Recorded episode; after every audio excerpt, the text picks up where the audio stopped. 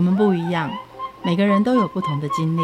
当所有的节目都在高谈阔论成功的样板人物时，在这里有一群曾经遭遇到挫折和经历失败的人，正品尝着过去失败好滋味，继续一步一步往他们美好的人生迈进。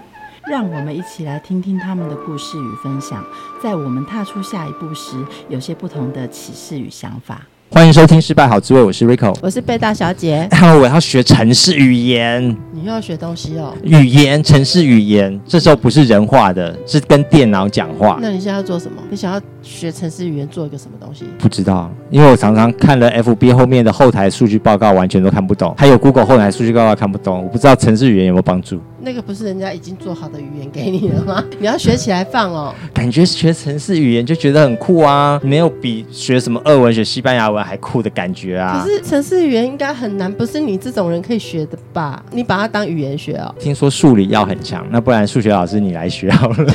那我要完成什么事情？我要做什么事啊？我要做一个什么城市之类的吗？不知道，我们来先问凯哥好了。听说凯哥现在来教大家城市语言，嗯、我们来跟着凯哥学城市，应该笨蛋都可以学成吧？好，欢迎凯哥。Rico 跟小贝，你们好。那各位听众大家好。跟着凯哥学城市，凯哥你其实算是学霸型的吧？那如果说你收的学生业要是精英学霸，还是只是可以笨呆子？应该说是看看目的。好，老实说，我我现在开这个课主要是针对中学生，然后以中学生来讲，现在有所谓一零八课纲。哦，一零八课纲有一个特色，就是说你就不一定百分之百是去拼国英数这些学科了。哦，你有一些特殊专长也可以。那城市这个部分，从以前的这一种特殊专长，哈，可能以前可能是一千个学生里面有一个学生因为城市很好被保送进大学，现在把这个量提高到很高了。哦，可能十个人里面哦有一个城市写得不错，他就会靠这个上大学了。哦，所以等于说我在做的事情就是让这些成绩学科部分国英数都还不错的情况之下呢，拨出一点时间来学程式，让这个东西呢能够直接回馈到他去上大学，呃，甄试会比别人更有优势，更容易通过。而且呢，学程式除了上大学之外，让他在这个过程里面学会用写程式去解决人生中的难题。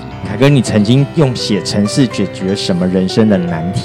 我一路都是本科系毕业的哦，就是我是交大呃资科硕士毕业之后，我就是靠写程式的能力去，包括在宏基，包括在趋势科技就业当工程师。后来呢，觉得工作有点无聊，我就回去交大资工念博士。然后在念的博士的过程里面，我写了一个叫做空中签名的技术。这个技术呢，成果很好。后来我就出来创业，然后就得到郭台铭董事长投资两百万美金。这个技术可以解决人生什么样的问题？这个技术它是一个身份辨识的技术，它叫做空中签名。好，所以使用者只要把手伸出来，在空中做一个签名的笔画，然后呢，我就可以辨识是你本人的身份，而不是别人，可以拿来做身份验证。譬如说金融应用啊，或军事应用啊，或一般我们手机解锁等等的。这个东西我最早把它用到手机上去，然后后来有把它用到 VR、AR 上去，主要是来做身份辨识的这样的事情。所以等于是今天我们在家要做一个网购，然后呢，我就在空中鬼画符一下，哎，那他就过关了，这样吗？呃，可以这么说，你就是在空中写你习惯的签名，这样子，这样很酷啊！这样应该是现在很需要吧？而且如果说配合治安的话，因为现在盗版签名啊，像我自己就被盗刷过嘛，他就是模仿我的签名嘛。那如果用空中签名的话，那这样子不是现在最需要吗？为什么他会收掉了？呃，其实创业最重要的一件事情是符合市场需求。市场应该说，我创业之后才理解这件事情，是说市场很需要一个很安全的技术吗？好像不是哦。就算很多人用手机，它其实是完全没有锁的哦。有指纹辨识，买了一个两三万的 iPhone 在那边，指纹辨识、脸部辨识，而都没开。你在麻烦呢？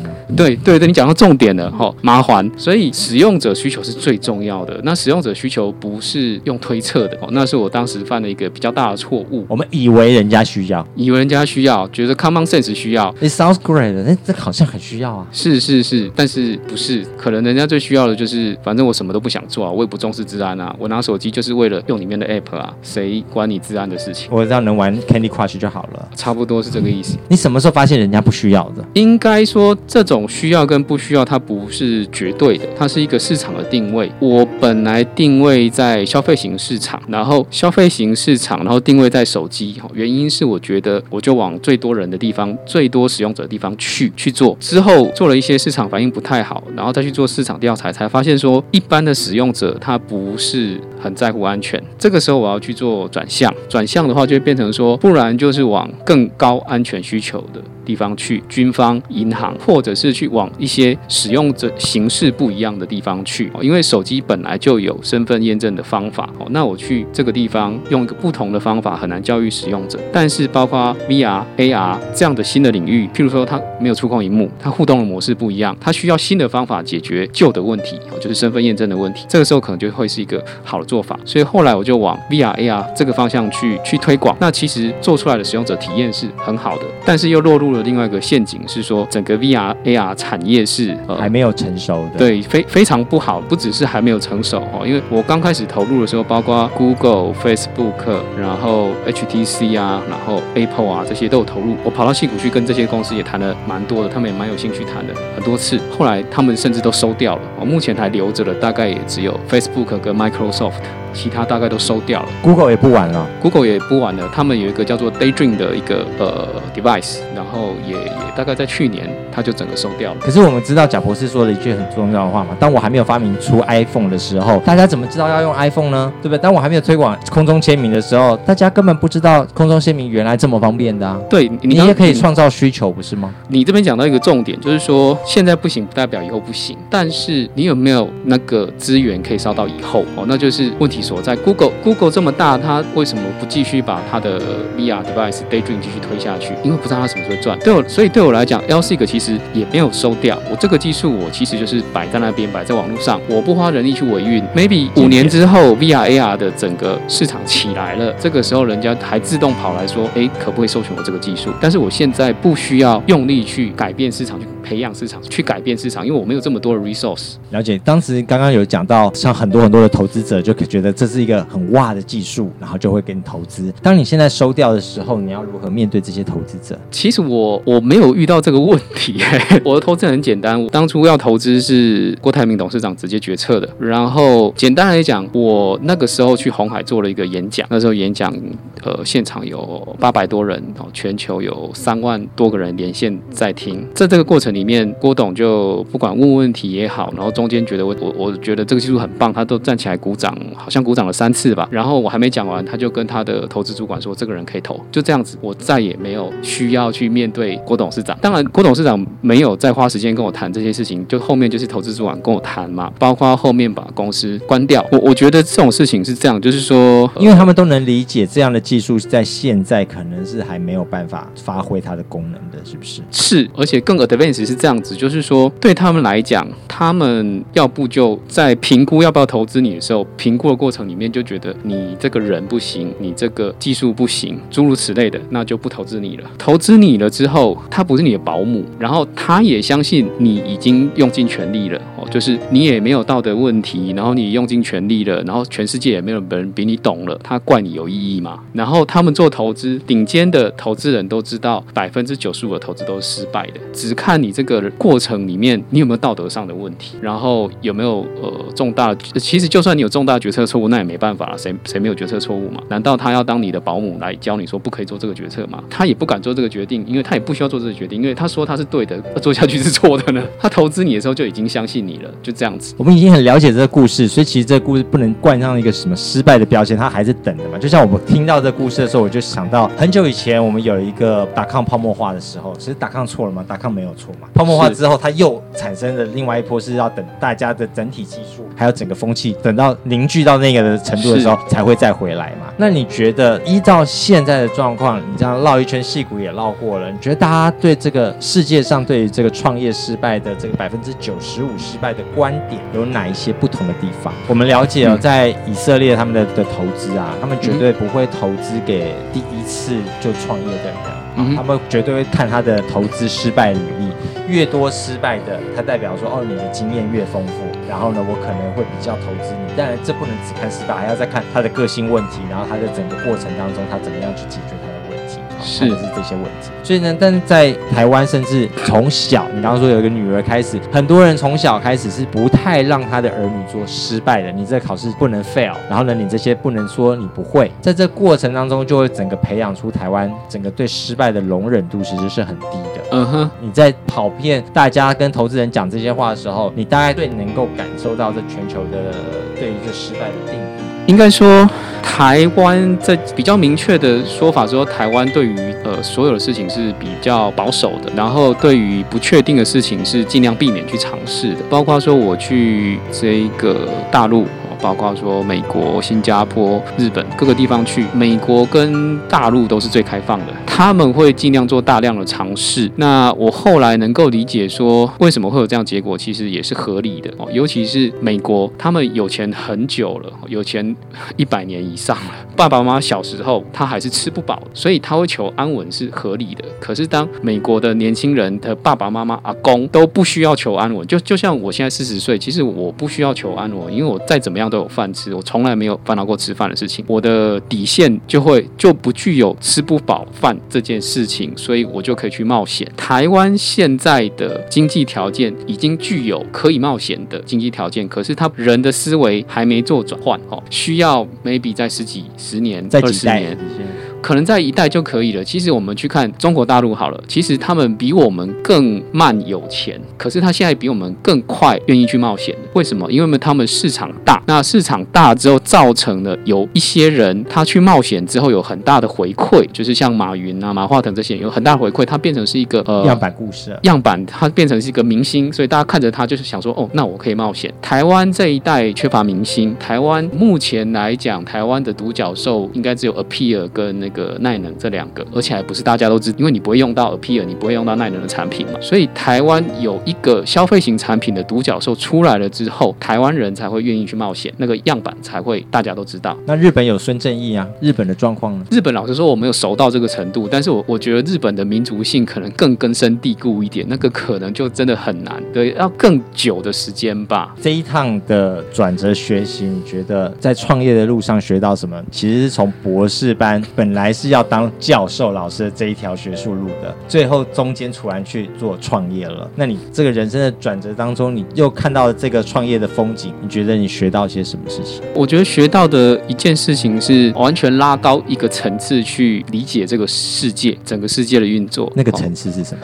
那个层次是什么？就是我们从小哈要做的事情，其实都是有人帮你出题目的。在念书的时候，就是老师帮你出题目；你去就业，就是老板帮你出题目。啊，你有做到就加薪嘛，啊没做到你就老板会骂你，啊你就背后骂老板嘛。你做什么事情都是有人帮你出题目的，包括我回去念博士班也是 follow 一个社会的既定的题目，就是啊你想要当教授的话就去念博士。可是创业完全不一样，就是创业是一张白纸，它是没有题目的，你怎么去写上题目？原来写题目比写答案更难一百倍。呃，这是创业里面教会我最重要的一件事情，变成说我才有办法去醒思说，对我的整个人生，不只是创业哈。对我整个人生来讲，我应该怎么去定义这个题目？然后尤其去定义这个题目的量化指标。所以今天虽然是谈创业，但是我觉得，我觉得更重要的其实是人生。那你现在经过了这一招之后，你的人生有重新定义吗？如何定义它？具体来说是这样子哈，我去思考人生最重要的几件事情跟顺序到底是什么。第一重要的是健康哦，没有健康你就你就挂了嘛，就就玩完了嘛，那就不用谈。第二是人际关系，呃，人际关系所有的，包括说对。男女朋友啊，对小孩啊，对员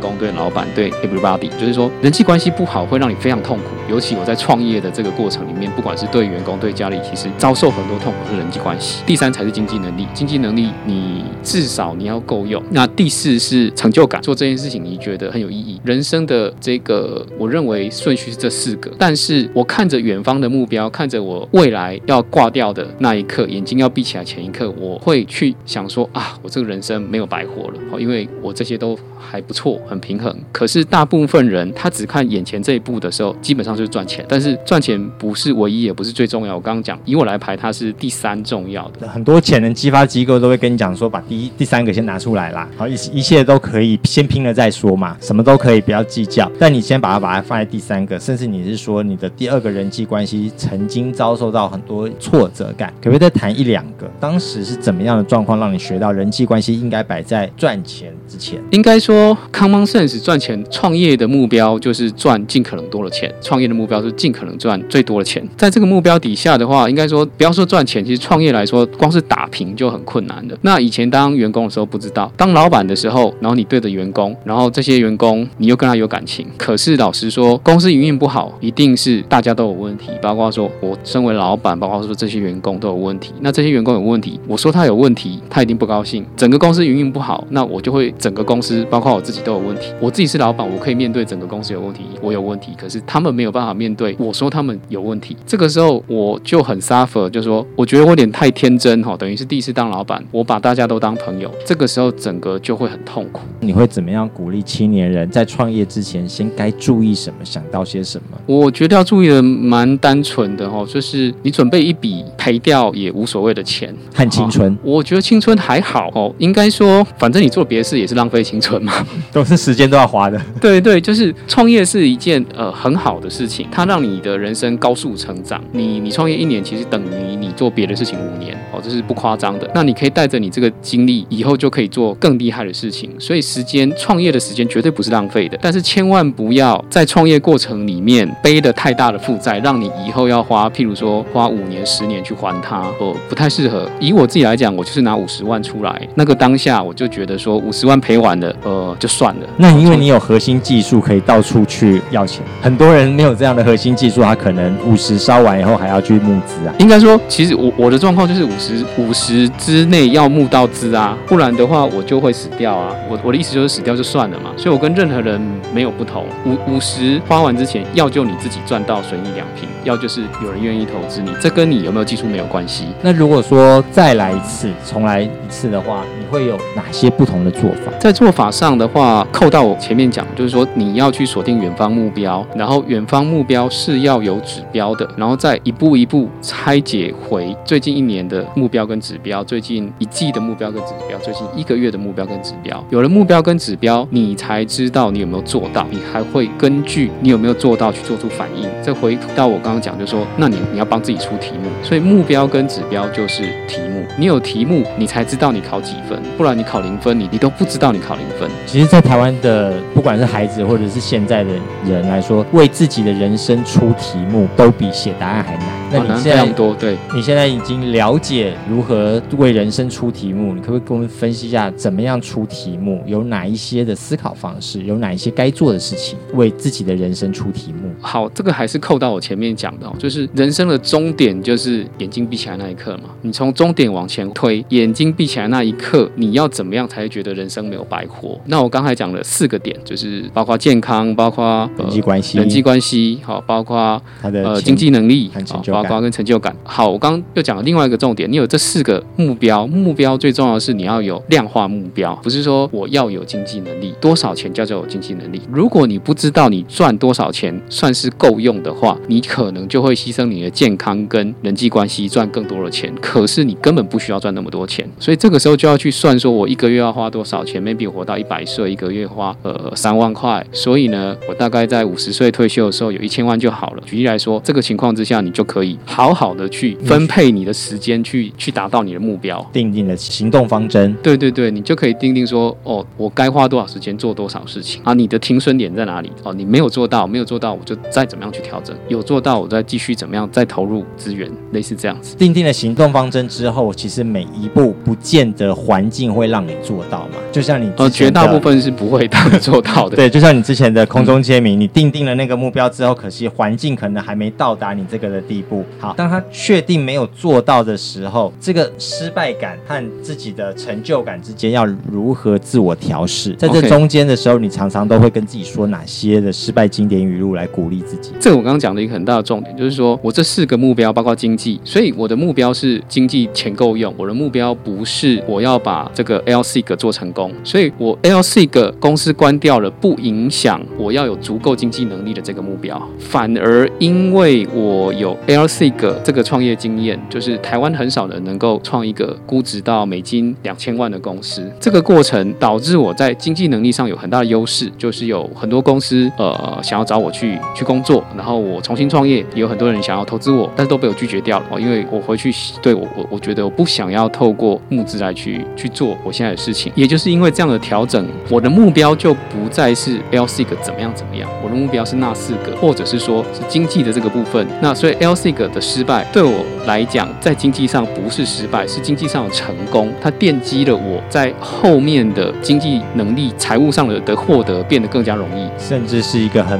宝贵学习的养分嘛。它是一个包括几个面向，包括说养分，就是包括我对于很多事物的理解有比较高的层次，包括说民生哦，其实民生是一个很重要的，然后影响力诸如此类的东西。带着这个养分之后，你现在要来告诉大家，凯哥可以教你做城市。那现在有不一样的做法，以及你有哪些调整过？我讲一下我为什么想一想现在要跑来教城市好了。起点是这样子，就是我女儿她现在小六，呃，前几个月有一天跑来跟我讲说，她说：“哎，爸爸，我我你觉得我要不要去参加城市竞赛？”然后我就说：“那你会写城市吗？”哦，因为我从来没有教过她。她就说：“哦，会啊，城学校有教 Scratch。”然后就想说：“哦，好啊，那你要参加去参加。”然后她就要写一个小城市，哦，所以我就跟她讨论讨论该做什么事情。然后她说要做一个小游戏，哦，那个小游戏要怎么样交出去以后，评审会希望你怎么样，东西怎么样才会有趣好玩，人家看得懂。后来出去，他就很很顺利的得了一个奖，这样子。那我去思考这件事情，这也回到我刚刚讲的，就是现在的教育不会教你去出题目，好，所以包括 Scratch 的这个城市竞赛里面，他也没有规定你要做什么。然后他想要做一个小游戏啊，什么小游戏？我就发现说，或许我应该来教城市，而且不是教普通的城市，因为坊间有非常多的城市补习班，好，他是教你呃 C 语言啊、Java 语言、Python 语言，教完之后，然后呢，他可能可能会说这是提升你的素养，然后呢，好，素养提升，然后呢，有用到吗？可能在过程里面就说，哦，那 maybe 你去考证照，然后呢，他跟你眼睛闭起来那一刻的关系在哪里？我在想，我有台湾很少数人有的资历，哦，我就是一个呃写程式写一写，其实那是我一个课堂作业，突然就就值两千万美金。哎，当时的作业你也没想到，这是你人生的闭上眼睛之后要做的意义啊，嗯，不只是因为你为了要 pass 的一个功课吧。应该说，我会选择走资工这件事情，其实就已经选定了我的人生意义，因为那是我擅长有兴趣的事情。但是他那个时候没有 exactly 或是想说，哦，我会做出一个 LSIG 会开一间公司，不会，所以目标会一直改变。好，但是大方向，呃，很早就是决定做资工，然后至于是学术界，呃，在公司上班或开公司，那个呃还不太确定。所以回过来讲，就是所以回过来我想说，其实我有一个很深刻的体会跟很深刻的一个认知是说，你学学程式是为什么？然后那个东西我可以带着年轻人，呃，尤其是中学生，一步一步把它做出来，不但可以帮助他升学，而且呢，可以帮助他未来人生有帮助。那譬如说，你要做一个口罩的 app，好了，假设有学生跟我说要做一个口罩 app，我我就会跟他讲说，你有做过市场调查吗？你确定人家要用吗？你确定口罩 app 的细部功能是哪些是人家要用的？确定了之后，你真的程式做出来，那你会行销吗？会不会你东西很好，可是没有人知道，没有人要用啊？不然我来教你行销。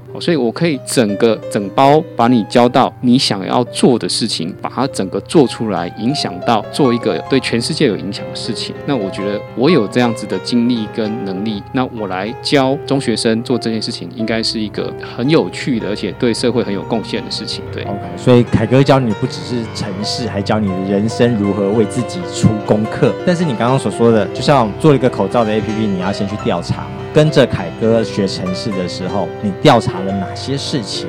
做了哪些功课？我做的功课其实就是就找我真正未来的潜在使用者来问他们的意见，所以我找了一些高中生跟高中生家长，然后我我到一些社团去发文或干嘛的。那我发现这个市场需求很强，而且我在探测之后知道了很多我本来不知道的东西。我觉得这个是市场调查很重要的原因，因为你会得到很多你不知道可是非常重要、非常有用的事情。像我最早也不知道说，其实中学生最感兴兴趣的不是我教他写城市的语法这件事情，是我在跟他讲说，如果他跟我讲一个治安，我就跟他讲说，哦，我以前做这个治安是怎么样怎么样，然后中国大陆攻击台湾的时候是怎么样怎么样，怎样，他们就会非常非常感兴趣。在这个过程里面，他们就知道学城市的目的是什么，而且因为这样的 feedback，他们给我之后，我就把我要上课的方式做调整，我把城市的部分我就做录影，然后学生自己去学。可是我每一个礼拜会有一个小时，干嘛去谈这些技术的？趋势也好，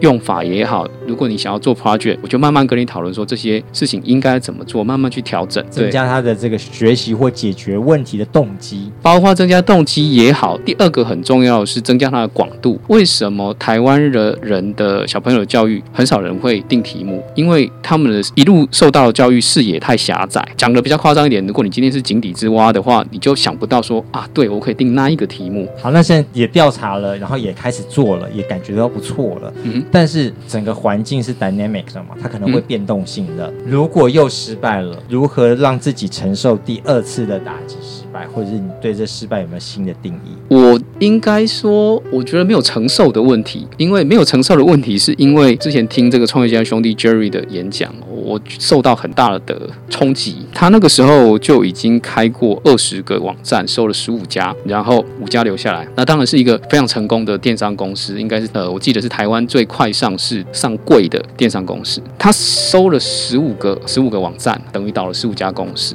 那个时候我在听他讲的瞬间，我就觉得我连失败都比人家少哦，我怎么去成功？再来另外一个 Jerry 给我一个很大的震撼是说，应该说以前我们创业的经常都在讲快速试错，快速试错，快速试错这个概念听起来很合理，但是也有点文青啦。但是科学式来讲，你怎么做快速试错？就是你要把你每一次的失败的成本降到很低，这个时候你就不会觉得失败很痛苦。就像你讲的，你如何承受第二次失败？我一点都不觉得我需要承受，因为我的成本超低。然后在这个过程里面，我还是会有一些收获，不管是我或者是学生，还是有些收获。我所谓成本超低，是我就一个人做啊，我也没有要募资的打算啊，所以我不会一亏就亏了两千万，然后哇，好难承受。所以大概就是这个意思。谢谢。节目最后一起来听五月天带来的《明天》，我们下次见，拜拜。我坐在窗前，转过头看，谁在沉睡？那一张苍老的脸，好像是我，请闭上。